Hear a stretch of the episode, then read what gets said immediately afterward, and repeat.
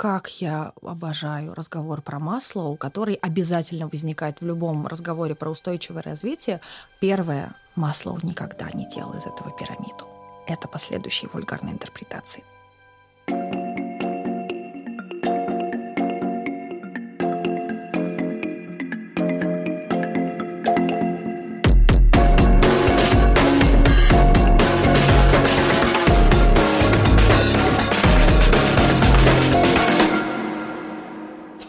привет! Это подкаст «Короче». У микрофона Маш Командная и Паша Осовцов. И этот подкаст мы делаем вместе со Сбером. Привет всем! Этот выпуск я считаю очень важным, потому что тема, которую мы обсуждаем, касается абсолютно всех нас, и она только кажется теоретической, не конкретной, но прослушав этот подкаст, вы поймете, что устойчивое развитие, а это часть ESG, происходит здесь и сейчас и влияет на нашу с вами жизнь уже сегодня. Более того, может быть именно устойчивость в самых разных формах и смыслах этого слова и есть главная ценность нового времени. Да, мы в нашем подкасте обожаем обсуждать тренды современного общества, ну и ощущение, что ESG – это один из главных трендов 2022 года. Вот только есть проблема, что мы не эксперты, даже начитавшись всяких умных статей и книжек, не совсем понимаем, в чем суть ESG. Но я надеюсь, что этот пробел заполнят наши сегодняшние гости. Итак, вместе с нами в этом выпуске ESG-эксперт и сооснователь агентства системных изменений Living Lab Алена Юзефович и Милана Верхунова, управляющий директор Сбербанка по ESG. Ну а начнем мы с того, что Алена просто и доступно расскажет нам, что такое ESG. Изначально ESG — это действительно финансовая линза для того, чтобы смотреть на корневое понятие в этой теме. Это, собственно, устойчивое развитие. Sustainable development или sustainability. Если очень сильно упрощать и как бы вот весь красивый флер про прекрасное будущее для будущих поколений убрать, то фундаментально наука о sustainability — это трансдисциплинарная область, это наука о выживании человека на этой планете. Потому что это не данность. К сожалению, и в тех трендах, в которых мы сейчас находимся, вокруг этого есть вопрос. Сможем ли мы, в принципе, как вид в долгосрочной перспективе выжить на планете со всеми ее существующими ограничениями. Каноническое определение устойчивого развития, которое мы знаем, собственно говоря, из э, доклада Бруклинской так называемой комиссии, это удовлетворение потребностей сегодняшнего дня без нанесения ущерба возможности будущих поколений удовлетворять свои потребности. И здесь два суперважных слова, которые и есть, мне кажется, суть всего этого дискурса. Что такое потребности? Есть ли потребность в Феррари? Есть ли потребность в 50-метровой яхте? Есть ли потребность в 50 комплектах одежды, которые есть почти у всех в современном да. мире? Это первый вопрос, с которым моя команда очень любит работать, и мы много занимаемся образованием в области устойчивого развития. Это концепция, с которой мы обязательно садимся с студентами, крутить ее с разных сторон. Второе слово — это, собственно, тот самый ущерб что такое наносить ущерб возможности будущих поколений удовлетворять их потребности. Вы с утра выпили кофе, вы уже нанесли ущерб или еще нормально? Там, вы приехали на такси, а я приехала на общественном транспорте. Из нас кто больше нанес ущерб будущим поколениям? Где линия, которая отделяет то, что еще не наносит ущерб, и то, что уже наносит. А буквально, если мы говорим, да, что значит наносить ущерб их возможности да, будущих этих самых поколений удовлетворять свои потребности, мы часто, говоря про будущее, любим думать о том, что наши дети будут жить лучше. Дискурс который актуален для 21 века, дай бог, чтобы они хотя бы жили в мире, который не сильно хуже, чем тот, в котором выросли мы. То есть мы уже не обсуждаем какой прекрасный мир будет у моей дочери, ей вот только исполнилось 7. Мы обсуждаем то, чтобы как бы ее жизнь была не совсем драматически хуже, а хотя бы несколько хуже. Про это, мне кажется, актуальный глобальный нарратив вокруг устойчивого развития. Но это так звучит, э, сразу начинаешь внутренне собираться. Музыка из фильма ужасов у меня сейчас в голове ну, прозвучала. Да, но тем не менее. А вот э, на основании чего весь этот дискурс возник? Потому что у меня есть ощущение, что он сейчас за последние 5-7 лет он появился практически в любой индустрии. То есть вот мой опыт э, работы многолетний в fashion-индустрии, он э, говорит о том, что сейчас все бренды очень активно говорят про необходимость устойчивого развития. Масс-маркет бренд из Швеции говорит про необходимость э, устойчивого развития и перепродает свои вещи э, на Авито, которые должны были быть утилизированы. Бренд из Великобритании э, говорит о том, что очень важно устойчивое развитие, но потом все сжигает у себя на задворках и все это выбрасывает в атмосферу. То есть у меня есть ощущение, что это две линии. Первая говорит про устойчивость, а вторая линия, я сейчас только про знакомую мне индустрию говорю, вторая линия — это уровень действий. Как будто это маркетинг, а не искреннее желание сделать этот мир лучше или хотя бы ему не навредить. Может быть, это и то, и другое. То есть угу. просто параллельно. Это какая-то отдаленная перспектива. А здесь и сейчас мы можем что-то сделать, как-то улучшить свою жизнь? Не то, что можем. Мы последнее поколение, у которого есть шанс действительно что-то существенное сделать для того, чтобы предотвратить целый ряд таких доминошечек, которые при нашем бездействии, например, могут упасть, и дальше мы вот эту цепную реакцию уже не сможем остановить.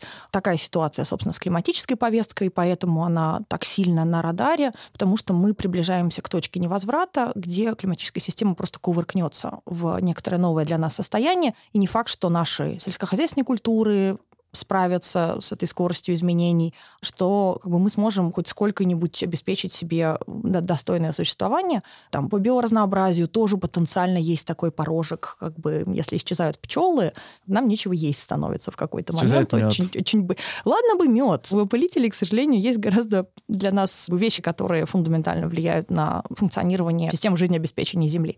Тут важно понимать, что есть условно научные данные, которые говорят, ребята, либо мы к 30 году на 50% сокращаем все наши парниковые выбросы, и дальше там, к 50 году выходим на климатическую нейтральность, либо мы дальше прогрессирующие маленькие шансы вообще как-то более-менее себе обеспечить жизнеспособный климат. А есть дальше приложение этого разговора на уровень, собственно говоря, второго сектора, то есть бизнеса. Что в связи с этим бизнес может сделать? Вот. И с одной стороны, у бизнеса колоссальное влияние на биосферу, и на социальную систему. Я сейчас, собственно, когда к вам шла, смотрела, на улице у нас минус 20, очень холодно, и я видела, как по заснеженной, залитой льдом Москве едет курьер, обвешанный пакетами, у него три пакета там, здесь еще четыре. Он едет одной ногой, значит, поддерживая себя, чуть ли не по встречке бедный.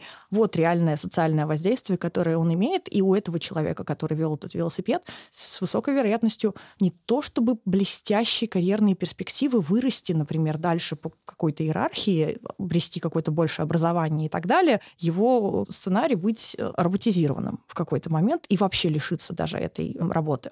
То есть у бизнеса огромное влияние на происходящее. Именно бизнес распаковывает, так как он считает правильным, потребности и каким-то образом их удовлетворяет. С другой стороны, у любой компании это всегда процесс. Но это прям проблема. Я тоже вижу этих курьеров. Это тупиковая работа, из которой выхода нет, к сожалению, практически никуда. Но давайте я вернусь. И в, там, в смысле путешествия есть целый ряд прекрасных научных исследований, как разные компании по стадиям делятся а, в зависимости от того, как они к этой повестке относятся. От мы типа даже и законы соблюдать не будем, найдут, оштрафуют, но штраф заплатим. Нам дешевле штраф заплатить, чем даже соблюдать. И по целому ряду вопросов, например, в России действительно выгоднее заплатить штраф, чем пробовать угадать в законодательство.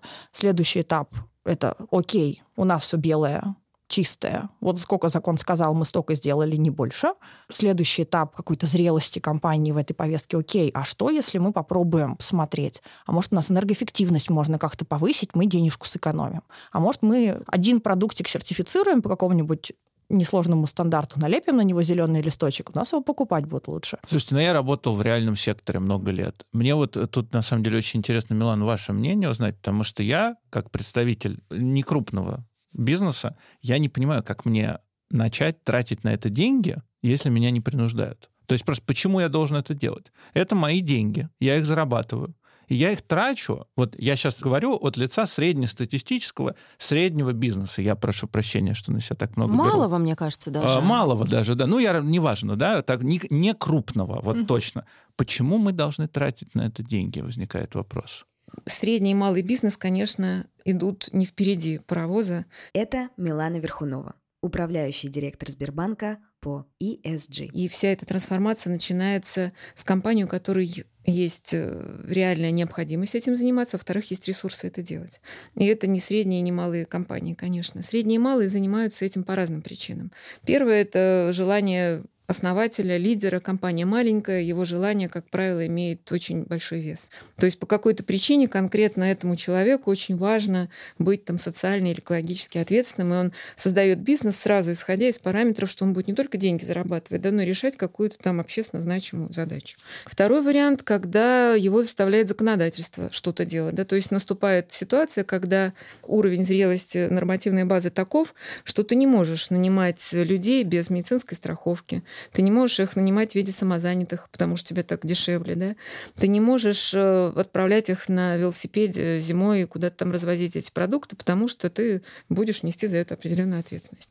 Еще есть мотивация со стороны потребителей, когда возникает спрос на определенный вид продукта, и в том числе и на определенный вид коммуникации. Тогда, Маш, вот ваша история, да, почему это только маркетинг? Ну, потому что это тоже так, да, есть и маркетинг, который эксплуатирует, скажем так, потребность людей, чувствует, что они меньше вредят природе или совершают что-то хорошее для общества, и когда они покупают какой-то там зеленый бренд, они вроде бы делают что-то хорошее и менее вредное. Но при этом бренды зачастую занимаются гринвошингом и, например, по составу, по упаковке они ничем не отличаются от тех брендов, которые не заявляют о том, что они эко. Возможно, да. То есть мы же сейчас не говорим, что у нас либо все зеленое, либо все черное. Есть э, определенные стадии, да, между этими цветами есть еще масса других оттенков. 50 оттенков зеленого. Абсолютно. 50 оттенков зеленого, черного, белого.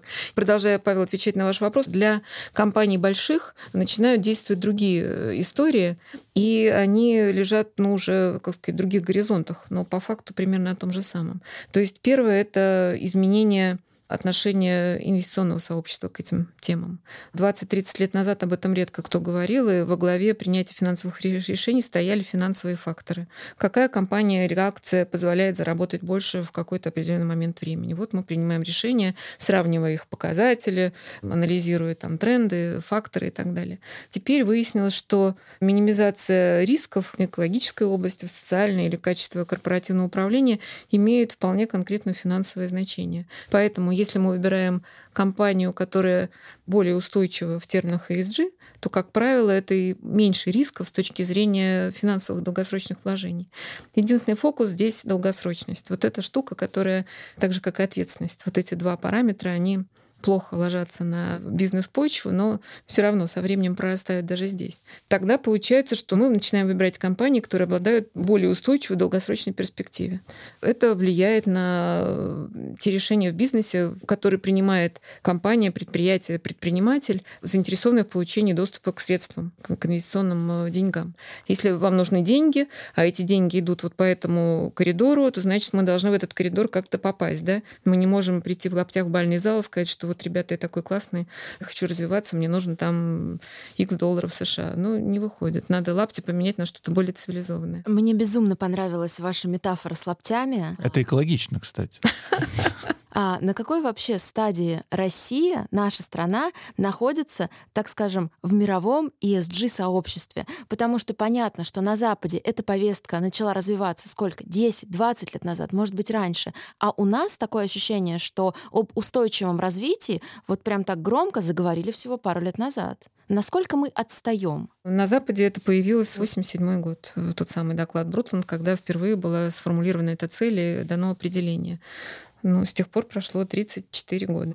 А в нашей стране эта тема до недавнего времени жила на полочке концепции, теории, касающиеся отдельных там энтузиастов и научные круги, которые этим занимаются профессионально. Почему поменялось? Потому что прибавилась э, очень актуальная и очень вещественная материальная тема климата. На самом деле, если бы не климатическая повестка, я думаю, мы бы еще, может быть, 10 лет рассуждали теоретически на тему, стоит ли заниматься экономией ресурсов и оценивать то воздействие, которое человек, компания, любое наше действие оказывает на экологию и социальную сферу. Климат нам сильно в этом смысле помог. В общем и целом понятно, что изменения происходят, они имеют очень наглядный конкретный характер. Доказан научно сейчас уже эта новость вот буквально последнего года, антропологический характер этих изменений. И понятно, что мы за это несем ответственность. Соответственно, только скорректировав наш способ экономической деятельности, мы можем изменить что-то э, в качестве воздействия. Плюс э, введение трансграничного углеродного регулирования. Очень конкретная инициатива Евросоюза, который стоит впереди планеты всей сейчас вот в углеродной теме. Как только это все переходит в деньги, посчитали, ужаснулись, вот это ровно наша история, да, пока петух не клюнет, вот кто-то там не перекрестится. Мы довольно много работаем с разными компаниями, и я вижу, что а, очень часто люди делают какие-то вещи, просто они никогда не рисовали их зеленым цветом, и для себя с удивлением обнаруживают, что они, оказывается, какие-то устойчивые практики у себя делали совершенно по экономическим соображениям. Там завод заменил себе э, ртутные лампочки на светодиодные, потому что задолбались э, Роспотребнадзору каждый раз показывать, как правильно обращаются с ртутными лампочками, а тут есть масса возможностей для злоупотреблений. А с другой стороны, скорость, с которой сейчас эта повестка в России развивается, она совершенно фантастическая. То есть год назад нельзя было себе даже помыслить, что в России будет цель по углеродной нейтральности. То есть это было ругательное словосочетание. А можете пояснить, что это значит? Это значит, что Россия в первый раз для себя обозначила очень важную цель, которая на самом деле меняет практически все. Возможно, это самая большая трансформация, которую предстоит пережить нашей стране за последние, ну, может быть, 17 -го года точно, может и длиннее. То есть, по сути, речь идет о такой масштабной промышленной революции. Мы должны отказаться от существующей модели производства, основанной на ископаемом топливе, и перейти к другим источникам энергии. Поэтому очень часто вот это устойчивое развитие, теория, такая концепция, 17 целей, высокоуровневая, потом начинает трансформироваться, на ближайшие 10 лет наверняка это будет климатическая повестка, декарбонизация.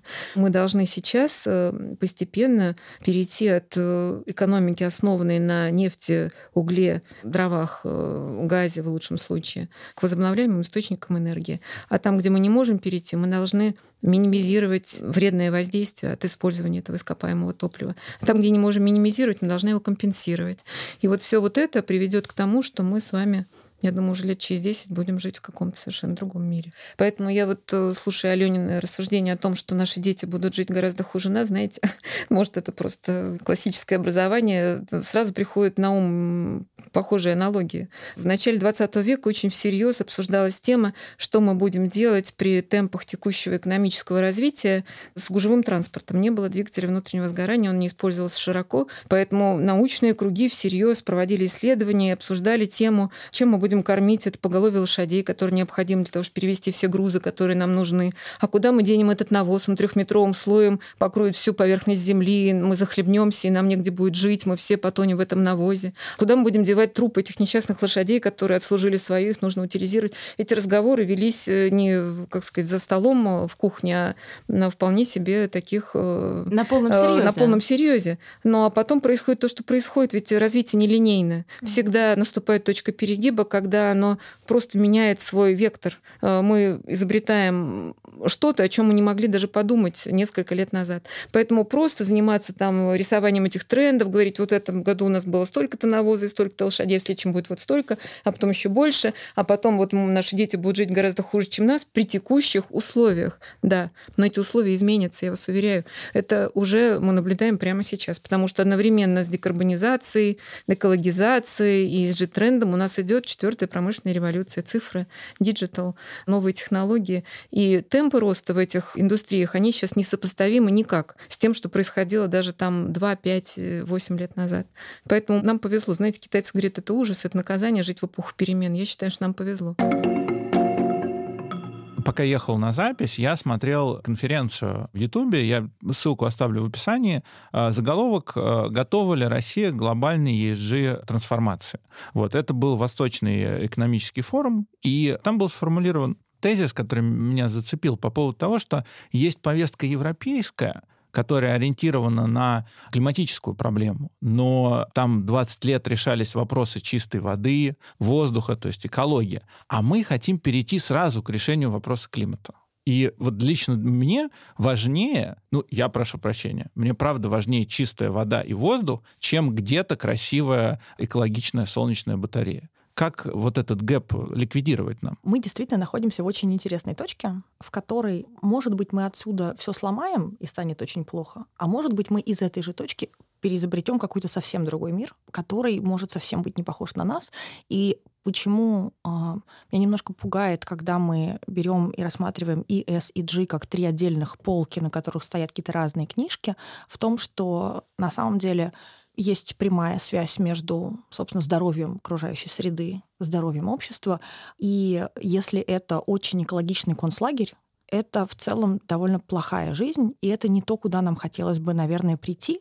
Поэтому в каком-то смысле мы очень много времени проводим, обсуждая связи между этими тремя линзами, и что это не три разных оправы с очками, да, с линзами, через которые надо смотреть на разные вещи, а что это три линзы одновременно, через которые мы смотрим на любую абсолютно проект, компанию и так далее. И когда мы говорим про тот же климат, мы постоянно видим связь между разными аспектами экологической, экономической и социальной системы. Например, мы отказываемся от угля или вводим запрет на строительство новой угольной инфраструктуры. С одной стороны, что мы слышим? Да, уголь самый углеродоемкий вид топлива, который в энергии миксе сразу создает очень большую долю выбросов. Вот. И мы существенно видим сразу да, там, улучшение климатической ситуации. Одновременно с этим уголь — это еще и самый грязный вид топлива с точки зрения, например, загрязнения воздуха. И когда мы убираем уголь из списка источников энергии, мы видим драматическое снижение, например, выброса частиц там, PM2,5, которые отвечают за там, рост аллергических заболеваний, которые создают там, риски для легочной, сердечно-сосудистой системы. То есть у большинства решений всегда будут целый ряд разных ниточек, которые тянутся в разные стороны. И здесь наша задача, мне кажется, как раз стараться максимально искать эти связи, а не сфокусироваться на каком-то одном спектре, чтобы не работать в режиме как бы одно лечим, другое калечим. Если у меня династия шахтеров, если это самое главное, вокруг чего вся культура построена, что с этим, что мы исчезаем, мы проиграли, вот, и параллельно с этим мы сразу видим, например, снижение расходов на здравоохранение. В России такой статистики нет, но в странах, которых считают хорошо, как только исчезает уголь, сразу снижаются расходы на здравоохранение, например. Слушайте, ну а в каком промежутке мы сможем вообще решить эту угольную проблему? Потому что, если я правильно понимаю, э, проблема чистого воздуха — это, в общем, в значительной степени производная от проблем э, с потреблением угля. Не только уголь. Если мы говорим про Москву, то львиная доля выбросов — это, собственно, автомобили. автомобили которые в первую очередь ездят, опять же, на бензине и дизеле. Мы электрифицируем транспорт, мы видим снижение выбросов парниковых газов и снижение загрязнения воздуха. То есть здесь множество решений, которые на самом деле будут такими синергетическими. И здесь очень важно, почему в а, европейской зеленой сделке, вот в этой концепции, как Европа будет двигаться к углеродной нейтральности, есть отдельный большой блок, который называется Just Transition, справедливый переход. Как сделать так, чтобы все предыдущие большие промышленные революции заканчивались тем, что те, кто в них проиграл, хорошо, если выживали. И мы сейчас будем здесь пасти овец, потому что нам надо сукно. Вот. А все, что вы здесь растили, дорогие фермеры, как бы идите, займитесь чем-нибудь еще. Сейчас у нас есть реальный шанс решить множество проблем одновременно, если мы будем на эту как бы, ситуацию смотреть системно и искать такие решения, потому что они есть. Да, как телефон за 10 лет из ерунды превратился в способ э, миром управлять. Если огромный потенциал инновационный, который сейчас накоплен и продолжает расти, будет тратиться не на то, чтобы все больше людей нажало кнопку «купить», а, например, на решение климатической э, проблемы вот в таком синергетическом ключе, чтобы это было и для людей, и для окружающей среды, и чтобы мы как-то еще друг друга поменьше ели в процессе, то вот это, мне кажется, ну, достойный повод провести следующие 10 лет. Я вот просто скажу, что, наверное, для нашего с Пашей поколения, да, для поколения 30-летних, это все выглядит как такие мечты, то есть почему корпорации должны хотеть, чтобы мы условно покупали и потребляли меньше? Но, наверное, для поколения зумеров, для тех, кому сейчас 20 лет и меньше, это какие-то очень правильные слова. И более того, они так жить не то, что хотят, они так жить готовы. Ну, они могут быть готовы много к чему, у них никаких ресурсов в руках нет. Крупный бизнес — это не зумеры. У меня здесь возникает вопрос как раз вот по поводу, ну, крупных компаний. Ну, по сути, речь идет о, о смычке крупного бизнеса и государства, если мы говорим о решении, реальном решении вопросов, касающихся ESG-повестки. В крупных компаниях, мне понятна декларация, а для сотрудников чем выгодно ESG-развитие?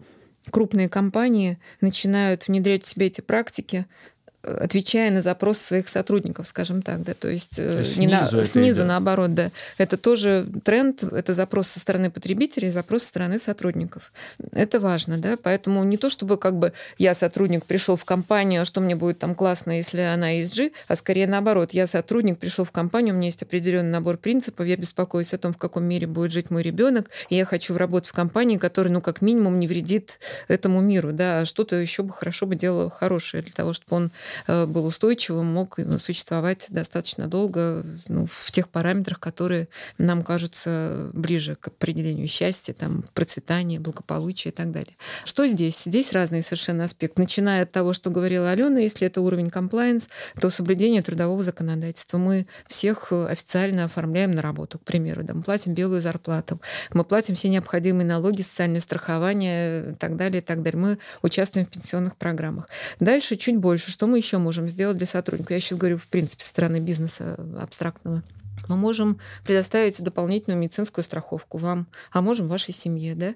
Ну, это а, социально ориентированные. Это социально ориентированные большая. компании. Дальше мы позаботимся уже более таких тонких вещах о вашем профессиональном развитии, предоставим возможность обучения, а дальше еще лучше самоидентификация, там, самоопределение, ваш личностный рост, психологический комфорт, какие-то дополнительные опции для вас как члена семьи, там вы все являетесь родителями, мамами и папами, а что мы можем сделать в этом контексте? Да, удобно ли у нас работать молодым э, родителям в нашей компании, а есть ли тренинг для молодых или будущих мам, есть ли там еще какие-то дополнительные сервисы для того, чтобы э, человек с каким-то определенным семейным обстоятельством мог работать в нашей компании. А что делать с людьми с ограничениями по здоровью, людьми с инвалидностью? Могут ли они найти работу в нашем бизнесе? И так далее, и так далее. То есть тут возникает целый спектр, ну, с одной стороны, обез... запросов, с другой стороны, обязательств, а с третьей стороны, вот таких шагов, которые делаются уже поверх всяких обязательств, нормативных нормативных требований, если компания для себя выбирает этот ракурс. А вы можете рассказать, как это работает на примере Сбербанка? Какая у вас команда?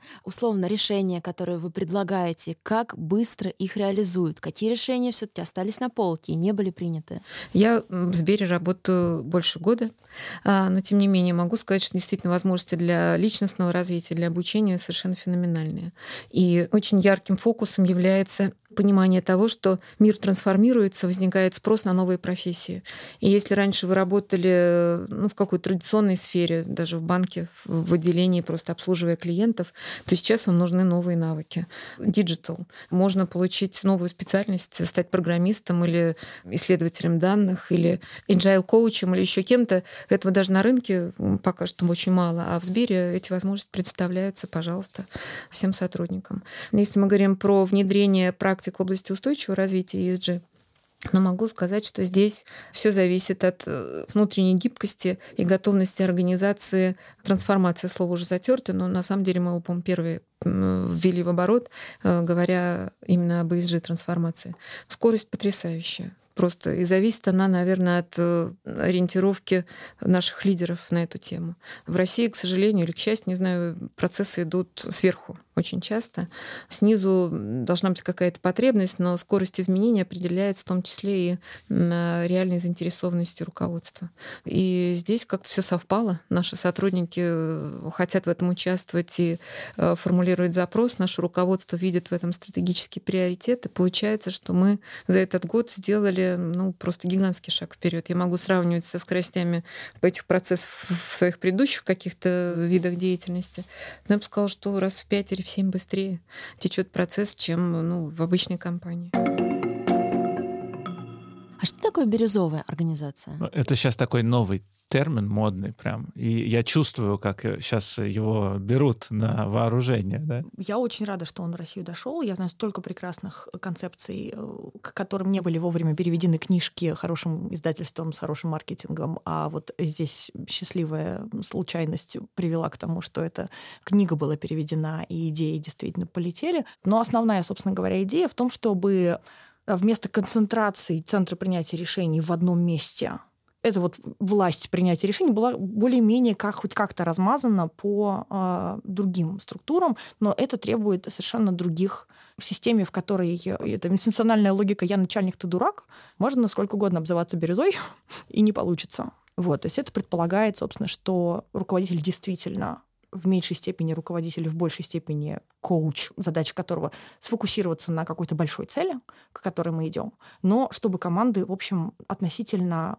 на свое усмотрение могли быстро принимать и тестировать какие-то решения на земле, вместо того, чтобы ждать там полгода одобрения каждого чиха из э, штаб-квартиры. То есть это такая децентрализация власти, но не на государственном уровне, а на корпоративном. В каком-то смысле да, а вот, и это предполагает, с одной стороны, изменение организационных практик, но, с другой стороны, и изменение майнсета и логики, из которой как бы, организация существует, иначе получается, как бы, а вы, друзья, как не садитесь по, по agile, вот. но если все равно последнее решение за мной, и оно будет принято не в этой комнате, а там где-то, где я от вас уйду и сам его приму, вот, это не будет работать. А я правильно понимаю, что вот бирюзовая организация — это часть ESG-повестки, такая важная? Все-таки это разные теории. Вот, наверное, мы сегодня вот уже затронулись только тем, что очевидно, что тема устойчивого развития, она очень сложная, она очень комплексная, огромное количество прямых и обратных связей. Ты здесь нажимаешь, у тебя вроде стало лучше, а тут у тебя тут же что-то упало. Усложнять это до бесконечности механизм нет смысла, иначе он потеряет вообще какую-то практическую ценность, потому что тогда теория становится просто абстрактной, ну, мы переходим в масштабы хаоса, рассуждения рассуждение там о квантовой физике или еще каких-то законах Вселенной не управляется, вообще не работает. Поэтому, мне кажется, все-таки бирюзовая организация — это теория организационного развития.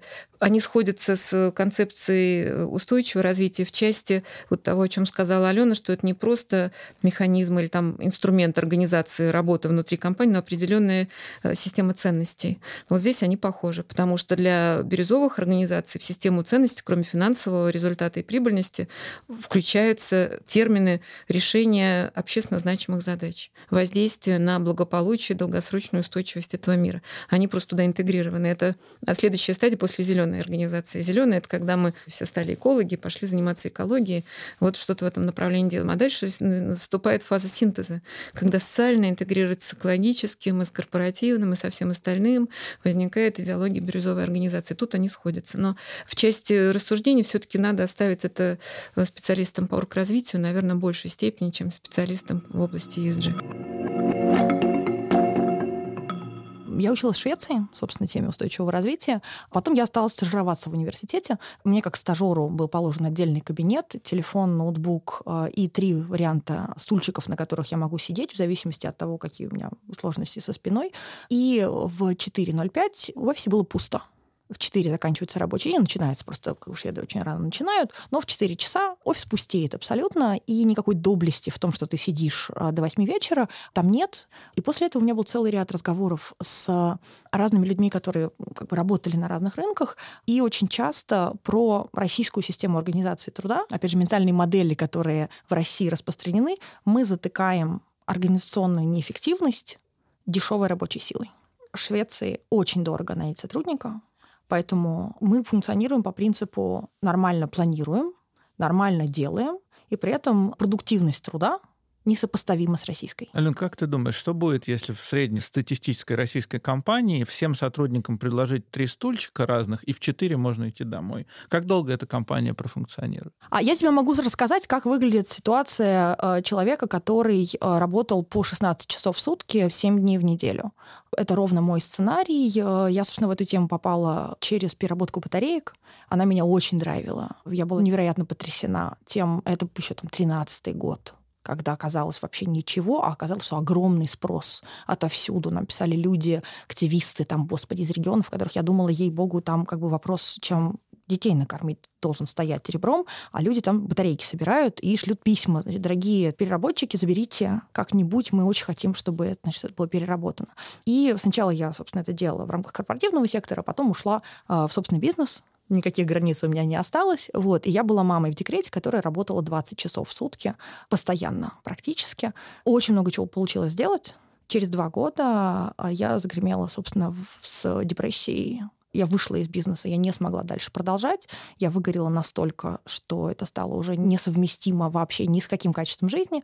И, в общем, длинный путь выхода из этого состояния, который в том числе э, предполагал некоторую разборку собственных установок насчет работы как единственного способа самореализации, работы, в которой только сверхусилия дают результат. Но это то, как нас воспитывали. Абсолютно. То есть это некоторая как бы логика, ментальная модель, в которой мы все существуем, но по факту огромное количество телодвижений, которые я делала, можно было благополучно собственно, вычеркнуть, потому что эти, там, по принципу Паретта это были оставшиеся 80%, которые, наверное, не приносили столько эффекта, сколько нужно было. То есть возможность осмысленно как бы не нестись бегом, остановиться, выдохнуть, сделать приоритеты. Мы, как предприниматели, всегда работаем в режиме ограниченных ресурсов. Никогда нет такого времени и пространство, в котором у меня есть бесконечный бюджет и бесконечное время сотрудников. Мы всегда работаем в каких-то пределах. И хорошо, кстати. Вот как начинающий предприниматель, я замечу, и хорошо. Вот. То есть мы, по сути дела, да, вопрос просто, где мы для себя проводим границу, которая нам кажется осмысленной. Мы имеем в виду 8 часов времени сотрудника в нашей бизнес-модели или 16 часов времени сотрудника. И ну, что... или вдвое эффективнее за эти 8 часов. Вот. То есть мы, собственно говоря, зачастую говорим про ситуации, когда мы очень плохо планируем, это плохое планирование падает в виде плохого экзекьюшена, который приходится затыкать в свободное от работы время на героизме, значит, Павка Корчагин. Ну, это у нас э, национальная история. Абсолютно. Наша, абсолютно. Ничего здорового, полезного и доблестного я в этом, честно говоря, не вижу, потому что там во многом вот этот вот нарратив преодоления и подвига, который я не знаю, как долго на таком топливе можно ехать. Ален, мы на этом да. едем всю историю России. Ты понимаешь, что ты сейчас противопоставляешь вот этот современный дискурс фундаментальным принципам. Я тебе доложу, мы всю историю России, не знаю, там... Ну, Затыкаем ну, дыры. Нет, там, как бы, есть много других малоприятных практик, которые остались в прошлом, Но мы и на этом Богу. адреналине, мы на этом адреналине делаем угу. очень крутые вещи. Это тоже нельзя отрицать. Ну, мы делаем их очень... У меня тут коллега по цеху в разговоре говорит, очень жизнеемко. Что, ну, Красиво. как бы в некоторых случаях это жизнями затыкается. Ой. А, а буквально. Ну, ты видишь путь, как пройти путь вот от того, что у нас сейчас, до вот этих вот э, трех. Меня прям эти стулья, честно, ну...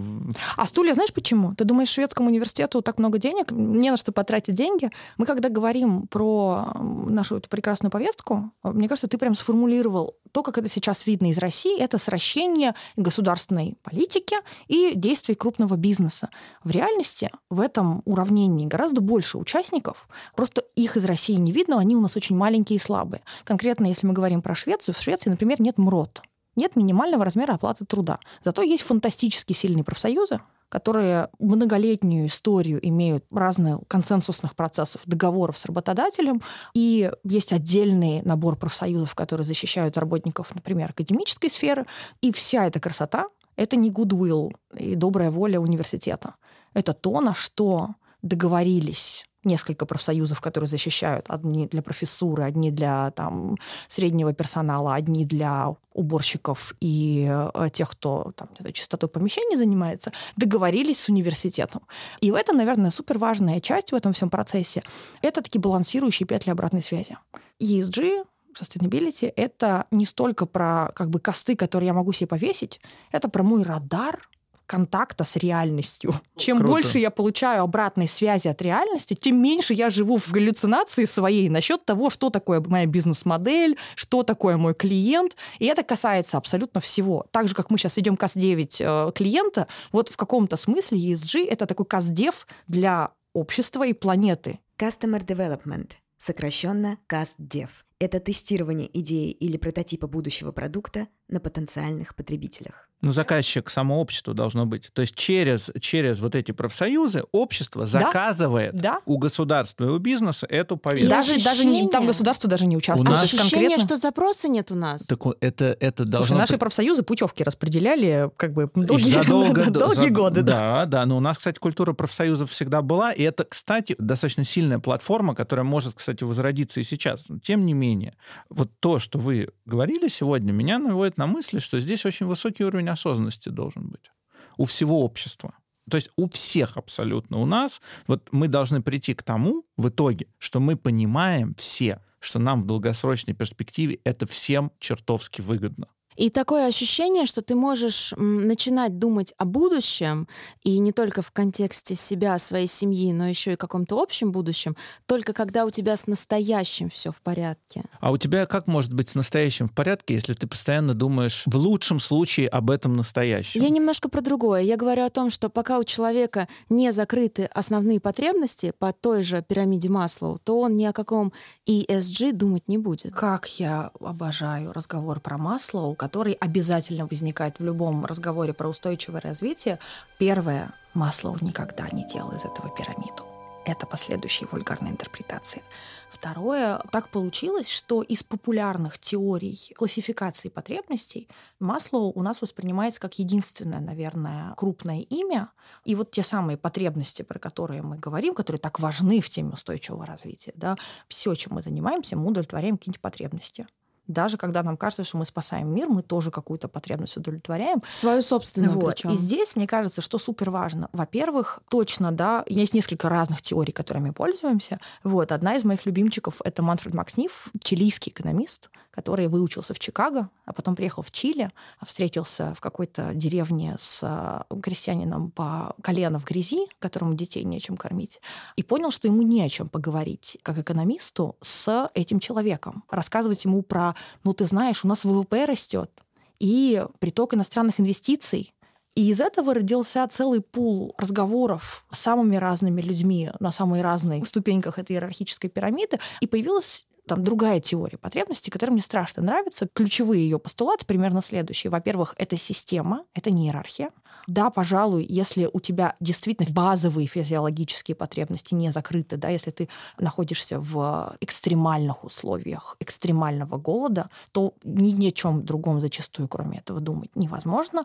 Но все остальное — это никакая не иерархия. Нам одновременно нужно и потребность в тесных связях с каким-то человеком, и в самоидентификации, и безопасности. Вот. И второе, что он разделил, и мне кажется, что это вот фундаментальная вещь, которую не слышно из России, это потребность, которая универсальна. Потребности универсальны, они были у тех же людей тысячу лет назад и 500 лет назад. И способы и средства удовлетворения потребностей. Которые как а раз вот они могут разные. меняться драматическим образом. Когда-то потребность в свободном времени удовлетворялась гладиаторскими боями а теперь она удовлетворяется Netflix. Кстати, в Netflix тоже есть специалист по устойчивому развитию. Конечно.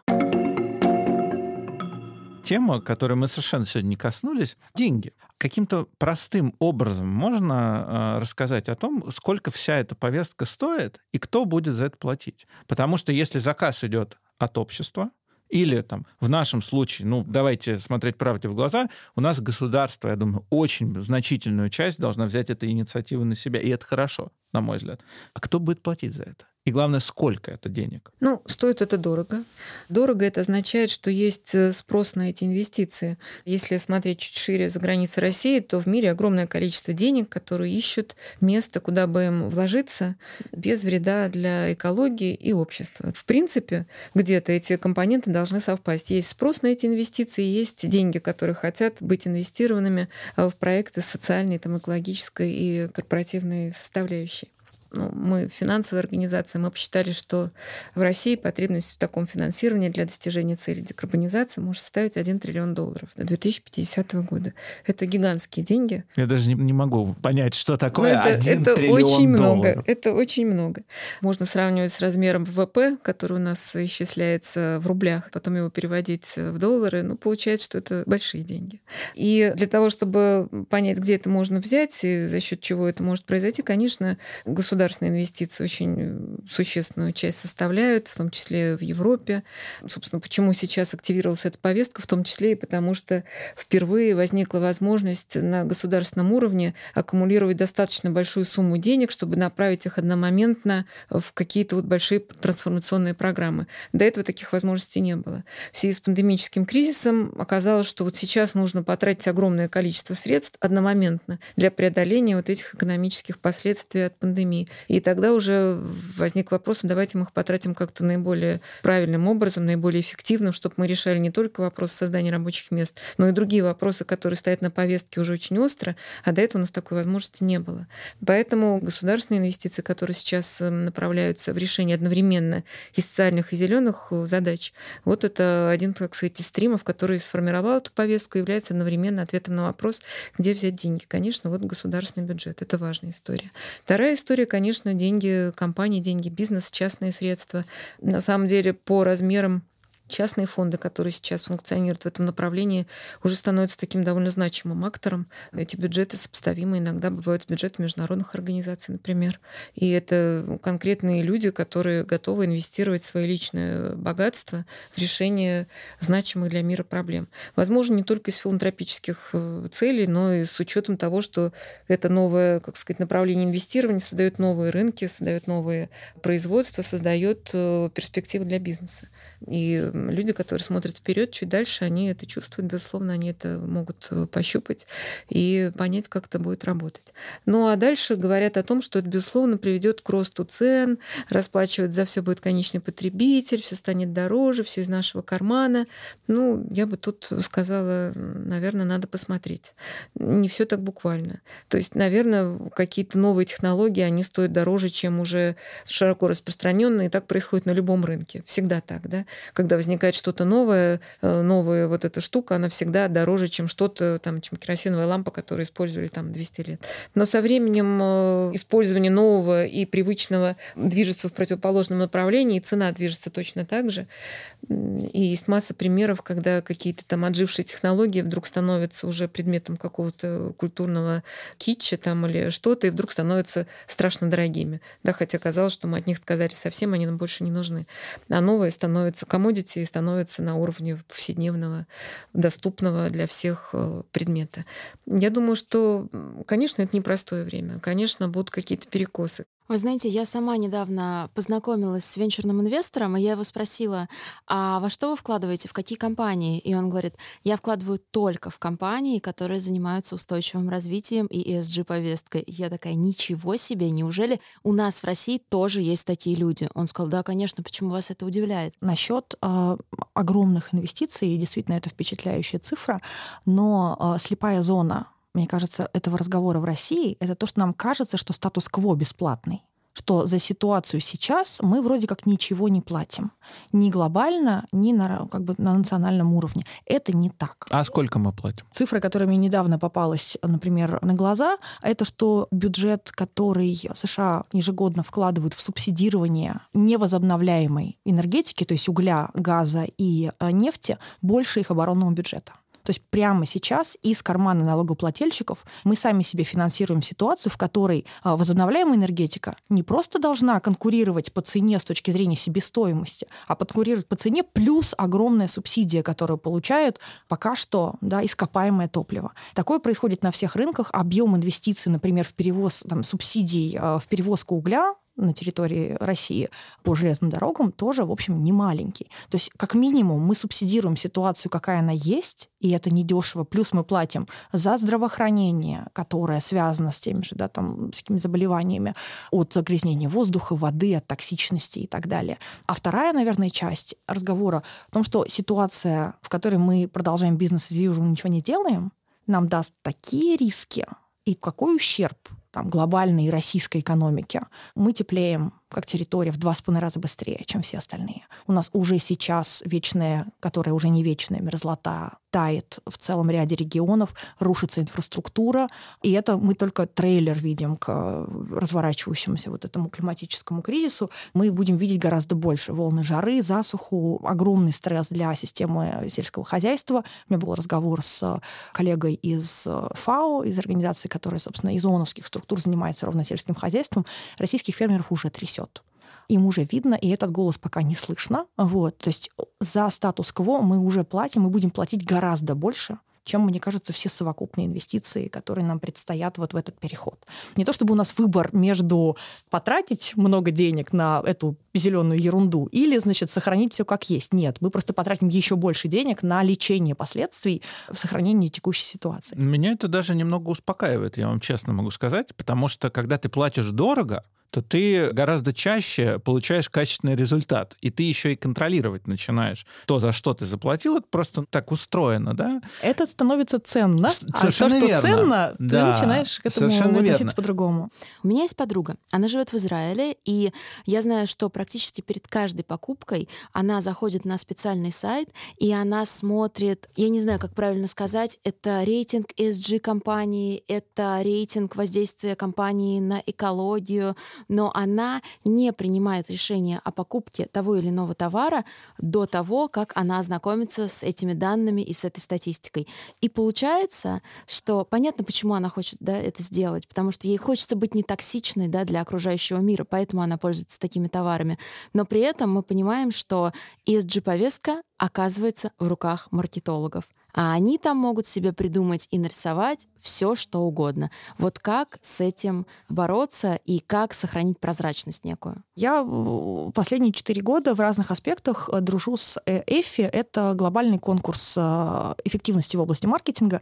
А, И я там запускала в свое время программу в поддержку целей устойчивого развития. И мы пытались вообще понять, как это работает. Да, у нас есть несколько уровней. У нас есть продукт, который может быть устойчивым и неустойчивым, компания, которая может быть устойчивой неустойчивой, и какой-то рекламный коммуникационный проект, который тоже может быть в разной степени устойчивым, неустойчивым. То есть тут надо понимать, как бы вот в этом триумвирате мы про что говорим, потому что очень грязная компания может сделать один очень чистый продукт и очень здорово его продвинуть. Вопрос, как А бы есть делает- примеры? Ну, классика, мне кажется, гринвошинга, по-моему, это там конца 90-х, Exxon Mobil, Ода радости, про, значит, наши новые суперэффективные танкеры, которые выбрасывают чуть-чуть меньше парниковых выбросов, перевозя нефть. Ну, прекрасно же, ну, классика. А такого очень много, собственно, и сейчас мы это видим. Что здесь важно?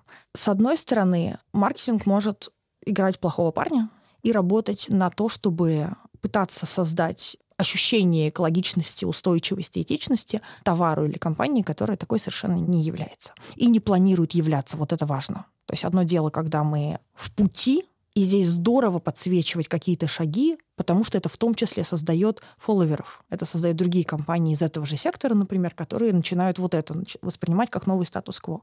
А с другой стороны, мы говорим о огромном изменении потребительских паттернов и поведения, для которого нужны маркетинговые усилия, то есть, по сути дела, продажа этой повестки широкой общественности, той ее части, которая пока не вовлечена и так далее. Это огромные усилия, которые нам коллективно нужно сделать. Да, там та же борьба с мифами. Ах, оно такое секое, там, пятое, десятое. Поэтому здесь у маркетинга, с одной стороны, может быть очень страшная роль, собственно говоря, усилиями существующих прекрасных рекламных коммуникационных групп нефтяные и газовые корпорации долгие годы всем рассказывали о отсутствии изменения климата как такового. И сейчас э, это хорошо задокументированная история, и, в общем, к ним предъявляют некоторые репутационные претензии, что, в общем, их руками создано там, движение климатических скептиков. А с другой стороны, мы знаем огромное количество примеров, когда компания, двигающаяся в нужную сторону, маркетинг использовала как, собственно, способ проплачивать себе следующий шаг. Окей, мы сделали вот этот шажочек, мы здорово показали, рассказали, мы же повлияли на рынок, на потребительское потребление, мы вырастили себе квалифицированного, более ответственного заказчика или клиента мы заработали денег, нам этого хватило на следующий шажочек и следующий шажочек, потому что это вот такой путь длиной во много шагов. Что здесь, наверное, важно для нас, как для потребителей в этом контексте? Я стараюсь смотреть э, на фундаментальную устойчивость или неустойчивость главного продукта. То есть, условно, если я нефтяная корпорация, я здорово рекламирую, как у меня инклюзивные, доступные для людей с ограничениями возможностей здоровья заправки, как бы класс, но если при этом не происходит диверсификации портфеля активов, то, пожалуй, это неустойчиво от слова совсем. Если я сеть бургерных, я понимаю, что моя проблема — это говядина, и что мне нужно с ней что-то делать, и я что-то делаю, вот это интересно. То есть на что направлены усилия, понимает ли компания свою существенную тему, понимает ли, с чем ей фундаментально надо работать, где фундаментальная неустойчивость ее бизнес-модели. Если она с этим работает, можно простить огрехи по дороге, потому что все учатся. У нас нет прямо сейчас с вами пяти тысяч прекрасно разбирающихся в ESG маркетологов мы сейчас вот будем видеть, как они будут нарождаться, в том числе путем проб и ошибок. И где-то компаниям, которые двигаются активнее, прилетает два раза больше, чем всем остальным, потому что они на виду, и это неприятно. Вот. А с другой стороны, как бы если фундаментальная компания движется далеко от устойчивости, с корневым продуктом якорным не работает, если ее лоббистические усилия направлены в противоположную сторону, и при этом мы видим много публичных заявлений, вот это как бы повод не связываться с ней близко и ну, там, исключить такой товар из своего списка или там сервис. ESG, я наконец понял для себя ответ на вопрос. Это устойчивость вот в прямом понимании этого слова. Ты должен четко понимать, на чем ты стоишь. И это должно быть не на бумажке, а реально осознанное решение всех членов компании, общества, государства, земли, осознанное отношение к тому, что мы все делаем. С пониманием того, что нам здесь еще стоять как можно дольше, а не следующие 5, 10, 50 лет. Вот с этой э, точки зрения мне ESG стал понятен, и э, захотелось углубиться в эту тему и применять эти принципы даже на своем очень таком локальном уровне, в смысле там заключения договоров, сортировку мусора мы даже не берем. А, в принципе, подход к жизни. Мне кажется, это правильно. Это подход к жизни. Отлично, Павел. Я с вами абсолютно согласна. Это мировоззренческая концепция, в первую очередь, которая меняет наши приоритеты и, ну, во всяком случае, их ставит в один ряд с многими другими вещами, о которых мы раньше не думали. Ваша концепция «стоять долго» мне очень нравится. Единственное, добавьте к этому, что на самом деле на месте ничего не стоит. То есть вы стоите долго в постоянно изменяющейся реальности. Движение, да? То есть, да, по сути, да. это вечное движение, но мы должны обеспечить у себя вот эту возможность динамического равновесия и возможность существования какого-то долгосрочном периоде.